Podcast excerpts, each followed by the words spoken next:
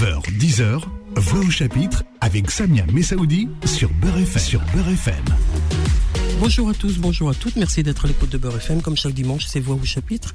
Le plaisir de vous retrouver chaque semaine. Merci de votre fidélité hebdomadaire et le plaisir de retrouver ce dimanche matin Samira Sedira. Bonjour. Bonjour Samia. Comme à chaque fois, nous nous retrouvons lors d'une parution de vos romans. Celui-ci s'appelle Un jour j'ai menti. Samira Sedira, notre invitée, je le répète, ce dimanche matin. Et nous allons parler de votre livre. Un jour j'ai menti vient de paraître aux éditions La Manufacture des Livres. Rappelez quand même que c'est le cinquième roman. On s'est vu à chaque fois. Mhm. Et à chaque fois, c'est un plaisir de vous retrouver tant l'écriture... Euh, que vous nous offrez dans vos livres euh, me séduit, je le dis euh, comme ça.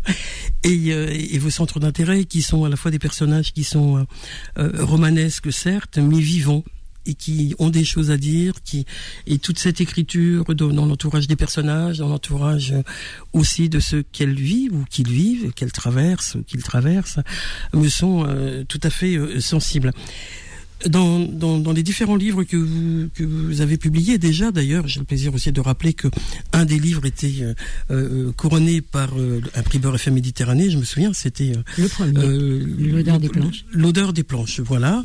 Et vous avez publié d'autres livres qui ont été aussi été était aussi couronné. Hein, il faut rappeler aussi que votre, euh, écriture euh, atteint des succès littéraires, comme on dit dans le jargon.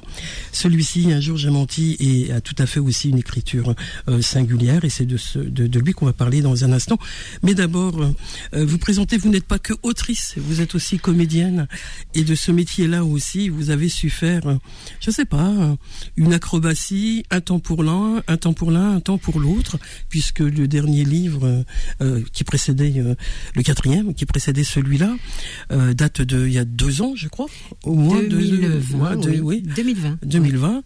donc en deux ans, il ne s'est pas rien passé, j'en suis sûr. Donc il s'est passé les planches justement. Absolument. Oui, en fait, j'alterne entre le, les planches et l'écriture. C'est vrai que c'est devenu maintenant quelque chose de comment dire, c'est habituel, c'est devenu presque systématique dans, dans ma vie, et j'adore ça parce que ce sont deux activités tellement complémentaires, tellement euh, qui se nourrissent l'une et l'autre. Euh, que je, j'aime beaucoup cette alternance là. Euh, donc c'est vrai que je ne peux pas. C'est pas le même, c'est pas le même exercice. Non, hein. c'est pas le même exercice. Dans les planches, pas le même vous êtes dans une interprétation. C'est ça. Dans la littérature. Et en plus, ça sort de vous ça sort de vous et on est seul hein, sur les planches. C'est un travail d'équipe, on est plusieurs. C'est un travail euh, qui va durer. Les répétitions, c'est deux mois et ensuite on joue le soir. Euh, tandis que l'écriture, euh, c'est beaucoup plus devant la page blanche, en fait devant l'ordinateur maintenant. Devant l'ordinateur maintenant, euh, devant la page Word blanche. Euh, c'est c'est vraiment deux deux activités totalement différentes, complémentaires. Et euh, voilà quoi. C'est donc pendant, pendant ce travail euh, de comédienne théâtrale, vous oubliez une histoire à, construire, à inventer, pour être que, que disponible pour ça. Oui, même si ça se complète, on peut pas faire les deux choses en même temps. Bah, ça me paraît très difficile parce que ce sont quand même deux activités très prenantes euh, qui vous prennent entièrement. Euh, complètement, euh, qui vous ne pouvez pas être à moitié dans l'écriture et à moitié dans le sur scène, ça me paraît euh, presque improbable, sauf quand on joue peut-être, parce que quand on joue en soirée, on a la journée. Voilà, on a la journée, mais la journée pour écrire quand... tout, tout tend vers cette soirée, cette représentation. Donc là aussi, c'est quand même grignoté par par cette. Il n'y a, pas la, il y a pas la même disponibilité, évidemment. Il n'y a pas la même disponibilité, c'est vrai. C'est c'est c'est pas du tout pareil. Un jour j'ai menti, euh, le, livre qui vient de paraître, donc il est achevé, on va en parler dans un instant. De, vos personnages, de, de cette histoire. Donc ça vous permet en ce moment d'être sur les planches, justement? Alors parfois les, planches euh, d'être sur scène, d'être euh, en activité professionnelle de comédienne, j'entends. Oui, bien sûr. Et je, en ce moment, euh, je n'y suis pas, j'y serai bientôt.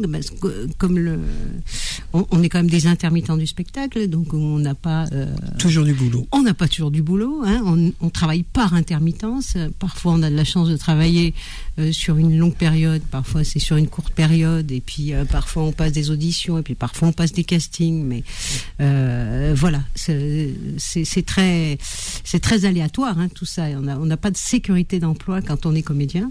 Euh, donc j'ai des projets. Je travaille également sur l'adaptation de mon quatrième roman qui va être de, des gens comme eux, publié au Rouergue, qui va être euh, donc adapté pour la scène. C'est une commande d'un théâtre de Lyon, le théâtre du Point du Jour, euh, dirigé par Éric Massé et Angélique Cléran, qui m'ont proposé euh, de faire l'adaptation du quatrième roman. Donc là, actuellement, c'est là-dessus que je travaille. Ensuite, je vais travailler euh, sur une proposition de la SACD alors, c'est une, une, forme qui s'appelle les intrépides. Donc, il propose à une metteuse en scène de travailler avec, nous sommes six ou sept, je sais plus, sept autrices, en leur proposant d'écrire un texte de dix minutes pour la scène. Et donc, c'est un texte qui va être lu et mis en place. Donc, c'est une mise en place, mais de lecture, euh, pour le théâtre 14 et pour Avignon. Ah, Donc, on vous en rendez-vous pour celui-là. Bah en tout cas, oui. pour aller vous entendre au théâtre 14 à Paris ouais, ou, ou à Avignon, Avignon bien sûr. Ouais. Un, un, mot sur ça, ça m'intéresse parce que cette écriture euh, particulière des autrices a une thématique justement autour de autour des femmes où vous avez euh, non alors là, vous avez toute liberté pour écrire les, ce texte? Alors c'est bien sûr que des femmes, hein, ça a toujours été comme ça. Je crois que c'est la troisième ou quatrième édition. Euh, uniquement des femmes. La metteuse en scène est une femme, les autres, les, les, les autrices sont des femmes. Et euh, non, alors la thématique de cette année, c'est dialogue. Débrouillons-nous avec ça, dialogue. Mais je pense que la metteuse en scène avait surtout envie, parce que bien souvent c'est des monologues que les autrices produisent, parce que c'est plus facile, et que le dialogue est très compliqué à mettre en place, et qu'elle avait envie euh, justement d'une petite forme, mais dialoguer. Voilà pourquoi ça s'appelle dialogue. Et ce dialogue, c'est vous quand vous êtes dans l'écriture de ce dialogue, ça veut dire que vous mettez une histoire, oui, ou, voilà, une histoire, quelque ou, chose, une situation, où des gens vont se parler. Exactement. Voilà. Ouais, mmh. des personnages en tout cas. Des personnages vont se parler. Donc on est dans une autre forme d'écriture là. Donc ah oui, ça c'est l'écriture théâtrale. théâtrale. Voilà, l'écriture théâtrale, théâtrale c'est encore une chose totalement différente. Alors là, c'est vraiment une autre forme. C'est pas quelque chose qui me vient d'emblée. C'est pas du tout. Euh, c'est très étrange parce que je suis comédienne, mais l'écriture théâtrale, ne, je, je m'y mets quand on me propose des commandes, mais sinon je ne m'y mets pas. C'est curieux, ça ne me vient pas. Vous êtes dans le romanesque Oui, c'est le... le... roman. Ouais, mmh. Absolument. Le roman, et, euh, mais, mais, mais pas l'écriture théâtrale, pas, pas les pièces. Le roman va y arriver. Je rappelle que je reçois Samira Sedira ce dimanche matin. Nous parlons de sa littérature, d'abord de sa, de, de, sa carrière dans un premier temps, et ensuite de ce livre qui vient de paraître, Un jour j'ai menti, qui est paru aux éditions La Manufacture des Livres. On vous retrouve dans un instant. Voix au chapitre revient dans un instant. 9h, 10h, Voix au chapitre avec Samia Messaoudi sur Beurre FM. Poursuivons notre rendez-vous. C'est dimanche, c'est vos chapitres. L'invité ce dimanche matin, Samira Sedira. Nous parlons de Un jour j'ai menti. C'est le titre de son ouvrage qui vient de paraître aux éditions La Manufacture des Livres. Alors on va pas tout raconter le livre, hein, vous vous en doutez bien, Samira Sedira, mais mmh. peut-être euh, dire de quoi il s'agit. Il s'agit de la vie d'une femme, Niki Delage. Niki Delage était une femme qui euh, était une femme généreuse, solidaire dans sa vie. Elle a défendu la cause des plus pauvres, elle a défendu les mal logés, les sans rien finalement. Et euh, voilà, un jour, j'ai menti, c'est sans doute ce qu'elle s'est surprise à dire, je ne sais pas, on y reviendra. Et en tout cas, sa vie a basculé puisque euh, Niki Delage était euh, dans le mensonge, dans l'usurpation d'une identité. Elle a, vous convoquez justement dans ce livre tout, tout, ce qui était euh, autre dans la vie de Niki Delage. C'est-à-dire que, effectivement, elle, est apparue au grand jour. voilà, une femme exceptionnelle dans tout ce qu'elle, était, dans ce que je viens de, dire comme, comme engagement et comme défendre des causes, mais en réalité, elle, avait, voilà, elle avait une autre identité. Elle était euh, femme d'une euh, d'une mère couturière et d'un père euh, ouvrier, descendant d'Algériens. Mais qui était-elle vraiment? C'est un peu cette question qu'on peut se poser tout au long du livre. Et, et puis dans le livre, on va rencontrer d'autres personnages. Pas que, ce n'est pas que l'histoire de Niki Delage, c'est l'histoire aussi d'autres femmes qui vont être avec elle. D'ailleurs, on, on y reviendra. Il n'y a que des femmes dans ce livre, mmh, justement. Absolument. Mmh. Niki Delage, et puis il y a euh, Luce et, Jeanne, et il y a Fanny, et il y a Paris, voilà, il y a des, des, figures féminines comme ça. Il n'y a que des femmes, oui. Il n'y a que des femmes, et il y a l'univers de ces femmes, leur histoire aussi. Mais le socle de ce livre, c'est évidemment la figure de, de Niki Delage. Alors évidemment, euh, cette histoire euh, née euh, de votre imaginaire, comment est apparue voilà cette suite de personnages et surtout ce, à quoi vous nous invitez en lisant l'histoire de de, de Niki Delage, c'est-à-dire cette identité, cette tromperie, ce mensonge. Voilà, ça, ça m'intriguait. En tout cas, voilà, il faut comprendre, euh, pour pas raconter le livre, mais euh, de donner des pistes un petit peu de, de comment s'est construit cet imaginaire. Euh. Alors, il y a toujours, c'est vrai, un, un, point de repère dans le réel. Le, cette histoire m'est apparue quand j'ai lu un, article qui racontait la vie d'une femme qui s'appelle Rachel Dolezal c'est pas alors je tiens à dire quand même c'est pas l'histoire de Rachel Dolezal mais euh, ça m'est apparu euh, à la première lecture je me suis dit ouais c'est vachement intéressant. C'est une femme donc Rachel Dolezal qui est une, une américaine une blanche américaine euh, qui euh, combattait auprès des euh, qui, les noirs qui pour les trois ouais. Ah ben, vous la connaissez. Rachel, non je la connais pas parce que vous avez décrit qu'elle était blanche et qu'elle eh allait aider. eh oui. j'imaginais qu'elle eh non non je connaissais pas du tout cette histoire. c'est ça. Mais elle prétendait qu'elle était noire et elle se vivait comme noire, vraiment, parce qu'elle elle, elle, pense vraiment qu'elle l'est. Euh, et donc, euh, cette femme vraiment euh, euh, luttait pour les droits des, des, Noirs américains avec une énergie, une générosité sans égale, avec beaucoup, beaucoup de sincérité, comme Nikki. Vraiment, il y a vraiment, c'est réel, hein, comme leur compassion est réelle et leur engagement est réel. Mais vous la rendez si réelle aussi, Nikki Delage, de toute façon? Ben oui, c'est ça. Et euh, donc, évidemment, un journaliste va lever le voile sur Rachel Dolezal, et en réalité, cette femme n'est pas noire cette femme est blanche. Alors, quand on la voit, c'est vrai, euh, quand j'ai regardé des photos d'elle avant, après, elle est très très blanche, elle est très très blonde. Et euh, euh la, la, Rachel de Lezal noire, c'est étonnant parce que on y croit et en même temps on se dit c'est curieux. Elle est, alors elle est métissée ou elle est une troisième génération, ouais, de plus en plus blanche. Oui, c'est ça, c'est ça.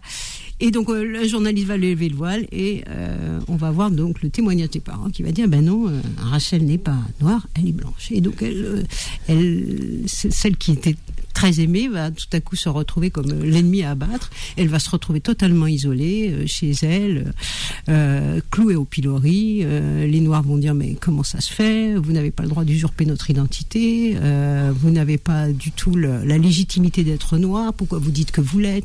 C'est vraiment un parcours du combattant de l'être. C'est et les blancs pareil. Donc elle va se retrouver totalement isolée. Et alors moi, ce qui m'a isolée, méprisée, méprisée, détestée, alors que son combat était totalement. Personne ne l'avait reconnu. Mais oui, c'est ça. Alors je me dis, mais comment ça se fait C'est que, où on lui en veut? Parce qu'elle a menti, c'est tout simplement ça. Parce qu'elle est sortie des cases, parce qu'elle appartient pas à, une à une communauté à, laquelle elle, disait appartenir.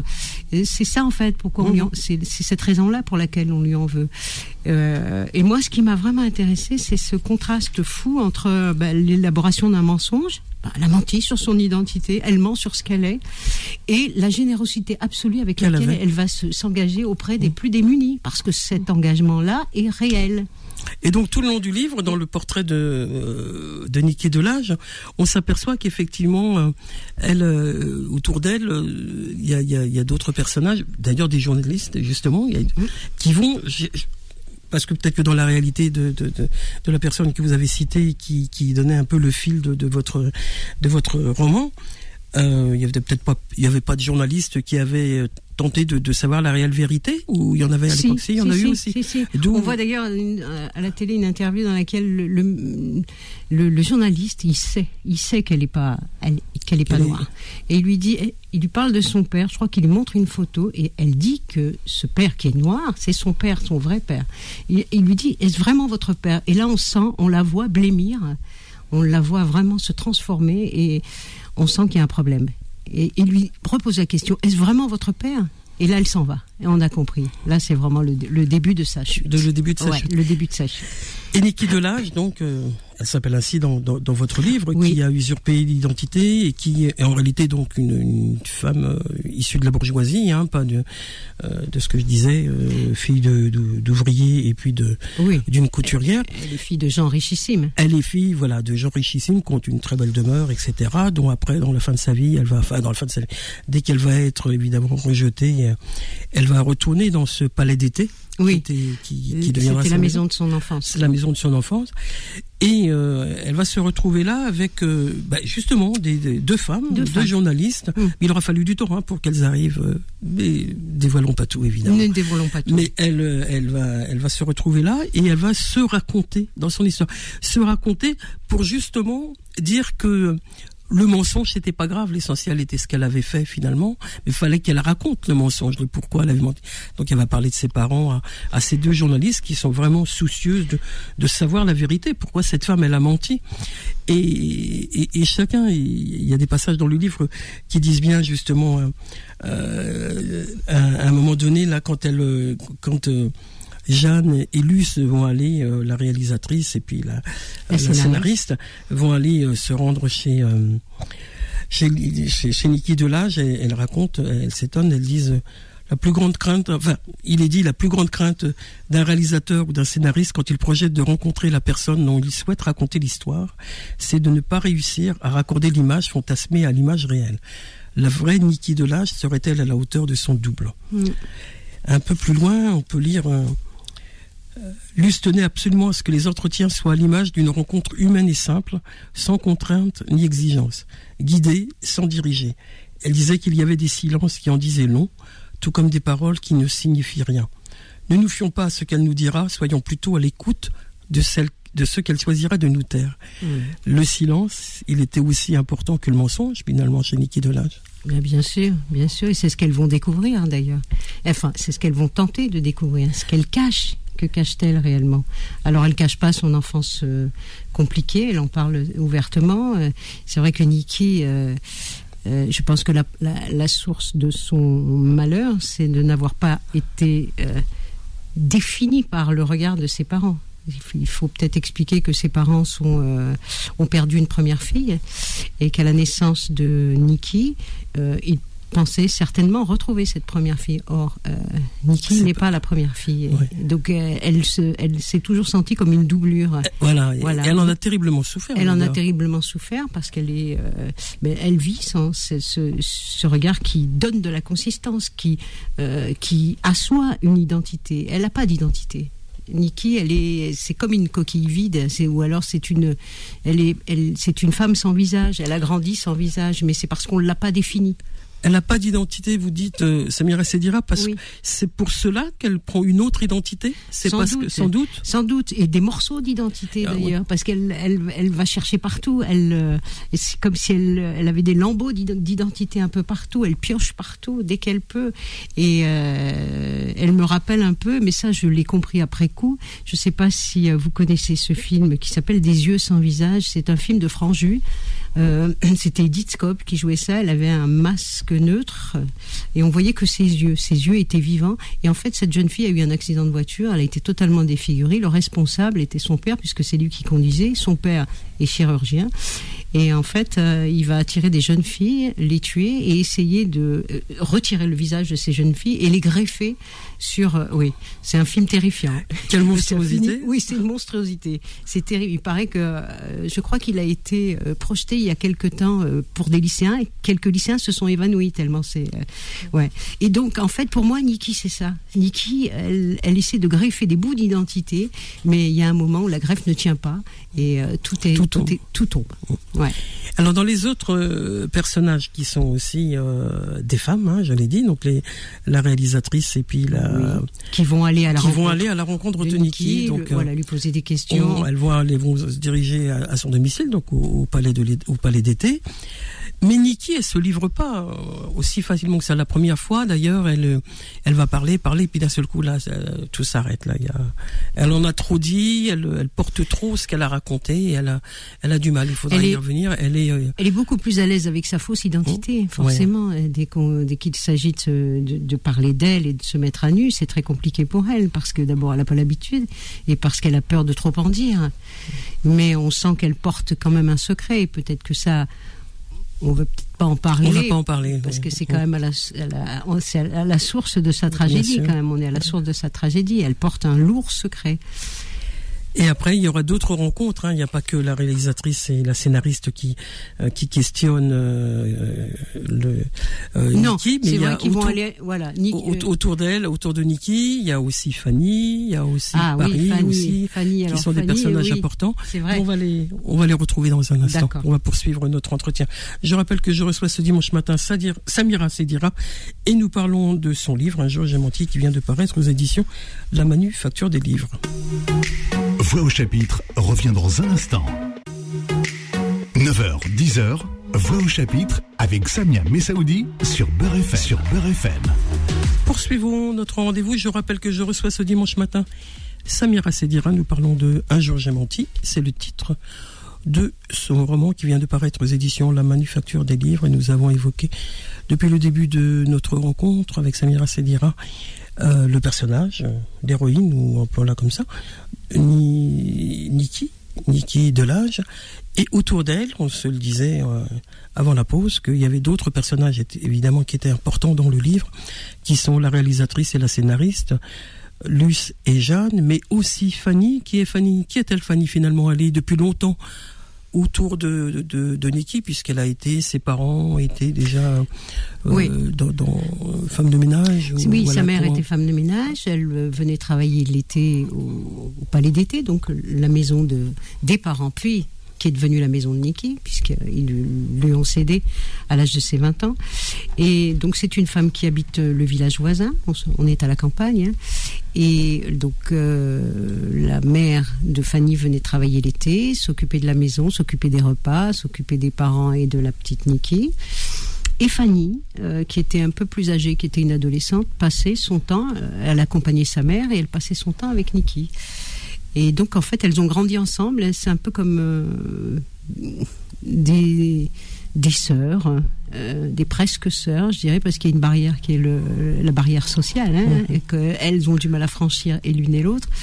Euh, elles sont des sœurs. Elle, Nikki est, Fanny, en grandissant, est devenue comme un point de repère. C'est un peu la mère de substitution, c'est celle qui accompagne. C'est vraiment l'accompagnante parce qu'elle l'accompagne tout au long de sa vie. Elle la comprend, elle la juge jamais.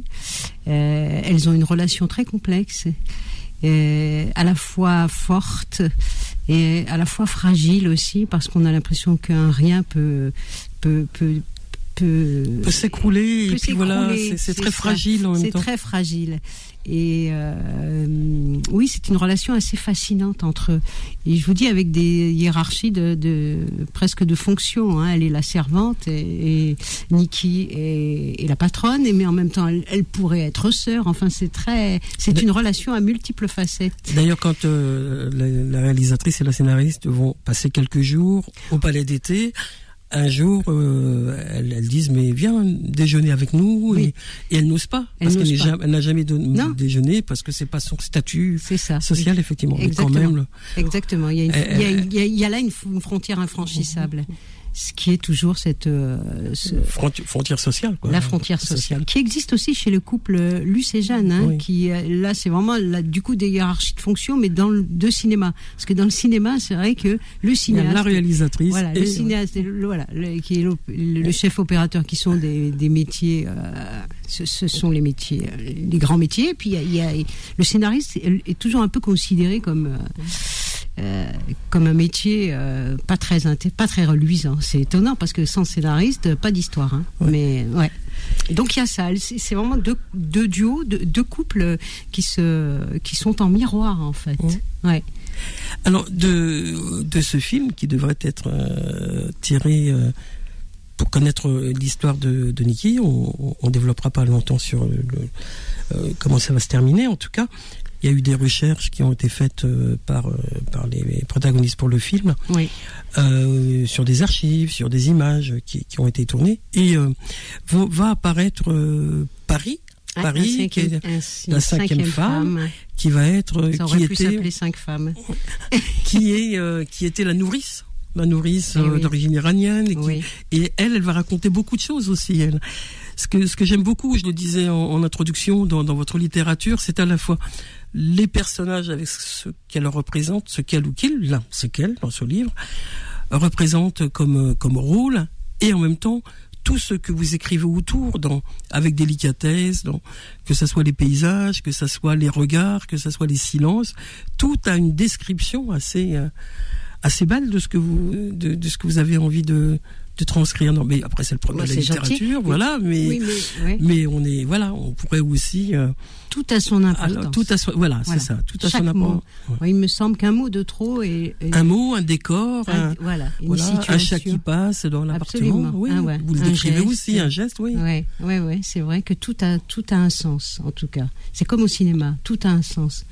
Euh, on peut pas tout à coup euh, écrire une scène qui n'aurait pas de sens ou qui ne ferait pas avancer l'histoire. Ça n'existe pas. Ou c'est- pas intéressant. Mais dans le en, en littérature, il me semble que chaque mot a son à sa place, doit être à sa place et tout doit avoir un sens. Après, comment il est interprété il doit être j'imagine qu'il est interprété différemment par les lecteurs et ça ah oui, chaque formidable. lecteur après a sa lecture. Bien sûr. il y a autant de il y a, il y a autant de romans que de lecteurs moi je dirais parce que c'est le lecteur qui fait le livre c'est Mhm. c'est c'est lui au final qui le fait c'est lui qui l'imagine c'est lui qui le voit donc euh, c'est ça qui est merveilleux dans la littérature Quand elles arrivent euh, au palais d'été, toutes les deux, euh, Luce et Jeanne, euh, au volant de la voiture, il pleut des cordes, il y a la Oui. boue, il y a tout ça. oui Et tout ça prend quelques pages pour aller jusqu'à la porte. Ça veut dire que ça décrit bien ce que vous venez de dire là, c'est que même aller, euh, voilà, même cette boue, cette pluie, ce- tout- cet tout- animal ce voilà, cet mort animal, ce sanglier mort qu'elles ont, qui est ont creusé, annonciateur voilà. euh, ouais. Bon, voilà, tout, tout ça, tout ça nous, nous met dans une, voilà, une, dans un, Une ambiance. dans une ambiance, un environnement un petit peu. Ouh là, qu'est-ce qui va se passer quand on va arriver là-bas, quoi oui c'est ça c'est des sables mouvants mais oui oui c'est Elles se demandent ce qu'elles vont retrouver là-bas, d'ailleurs. Oui, c'est c'est d'ailleurs la question qu'elles se posent quand elles, elles sont très silencieuses avant d'ouvrir la porte. Parce que Jeanne est, est sortie à un moment donné pour, parce qu'elles ont roulé sur quelque chose, elles se sont demandé ce que c'était, elles se sont perdues dans la forêt, elles roulent sur quelque chose, elles se demandent ce que c'est. Jeanne sort, il pleut des cordes, elle est trempée déjà. Et ce qu'elle découvre, c'est un sanglier mort à moitié bouffé, euh, il reste plus grand chose. C'est déjà annonciateur avec la pluie euh, de, de, de, de, hein, de pro- probable malheur. voilà, c'est ça. Et euh, donc ce temps qu'elles prennent à arriver, c'est aussi le temps, c'est le cheminement intérieur, voilà, Mhm. pour chacune d'entre elles et l'appréhension de rencontrer cette femme qu'elles ne connaissent pas. Euh, jamais, Jeanne est assez, non, Luce, pardon, je commence à m'en mêler les pinceaux. Luce est, assez excitée à l'idée de la rencontrer. Jeanne est plutôt mitigée parce qu'elle, elle, elle, elle se dit que c'est. On va trop loin, les. Ouais, qu'elle a menti. Enfin, elle est, elle est, euh, elle a une lecture assez premier degré, mais euh, Luce le- le- lui dit que non, au contraire, ça pourrait être intéressant et que quand on est cinéaste ou quand on est artiste, on ne juge pas. Euh, Il n'y a pas à juger, on ne condamne pas, on essaie de comprendre. Point. Voilà. Et donc elles y vont toutes les deux, mais c'est vrai que le temps qu'elles mettent à arriver, c'est aussi un, un temps de de- d'appréhension, de, peur, d'angoisse et de de se demander qui elles vont vraiment Qu'est-ce qu'elles vont rencontrer? Voilà, c'est ça. Qui elles vont rencontrer? Parce qu'elle elle, elle, elle, elle nous échappe beaucoup, hein, Niki, y compris au lecteur. Bien sûr. ouais. Samira Sedira, si euh, dans votre livre il y a cinq femmes, on voit juste, si je ne me trompe pas, un quart de seconde euh, le mari de Fanny, Oui, c'est ça, et qui on va voit venir euh, l'ex-amant de et, Niki. et, et l'examen de Niki, Oui, voilà. oui. Donc ils vont faire qu'apparaître et, disparaître très vite. Ils sont, aussi ils sont le- en fond de scène, comme on Ouais. dit chez nous les acteurs. Ils sont en fond de scène. C'était pas, euh, c'est curieux parce que ça se posait pas en ce terme. C'était pas une volonté première, mais euh, écoutez, ça c'est les, les deux personnages sont, apparus quand j'ai commencé à écrire, et puis une troisième est arrivée, et puis une quatrième, une cinquième, et je me suis dit ah c'est une histoire de femme formidable. Voilà. Mais je me suis pas dit, je vais écrire une histoire de femme. C'est pas du tout comme ça que ça ça fonctionne, enfin en tout cas pour moi. Mais elles sont apparues et moi je les ai accueillies avec beaucoup de plaisir et beaucoup de bonheur. Et j'ai. C'est laquelle votre préférée? Est-ce qu'il y a des préférés? Ah ben, je pense que les auteurs, je pense que les auteurs, les autrices, quand euh, on, on, installe euh, une histoire, euh, un, récit c'est plus personnel, plus intime bien sûr. Oui. Une histoire, le romanesque, on, aime bien les. Je sais pas s'il y a une préférée, mais il y en a une qui me touche beaucoup, c'est Fanny. Oh. de par sa position, de par sa façon d'être, de par son, son, regard, son regard qui ne juge pas elle, fait avec. Elle fait avec. Oh. Ouais, ouais, elle fait avec. Moi, j'aime bien aussi Fanny. Ouais, ouais. Oh, elle est pleinement, euh, elle, elle est vraiment, elle est au monde mm. pleinement. Voilà, c'est ça. Quand elle que prépare à manger, oui, voilà, c'est la cocotte et voilà, c'est tout, c'est pour vous et puis. C'est pour vous et puis euh, et puis elle s'en va, puis elle revient, elle est très fidèle. Euh, Pourtant, elle, elle, a su un peu l'histoire de, de Niki Delage est-ce qu'elle, quand elle entend à la fois ce, elle savait qui était Niki Delage, ses mensonges, tout ça. Oui. Elle n'a pas jugé du tout. Non, jamais. Non, parce mhm. qu'elle se, c'est pas à cet endroit-là qu'elle se positionne. Mhm. Elle, elle l'accepte telle qu'elle est. Elle mhm. craint pour elle, mais elle craint pas forcément. Euh, elle, craint pour elle, mais pas forcément pour ce qu'elle, ce qu'elle, ce qu'elle a dit. Quand, on sait que dans cette histoire, Niki Delage, elle, euh, elle était dans le mensonge, dans l'usurpation d'une identité, dans, et qu'elle était positive avant.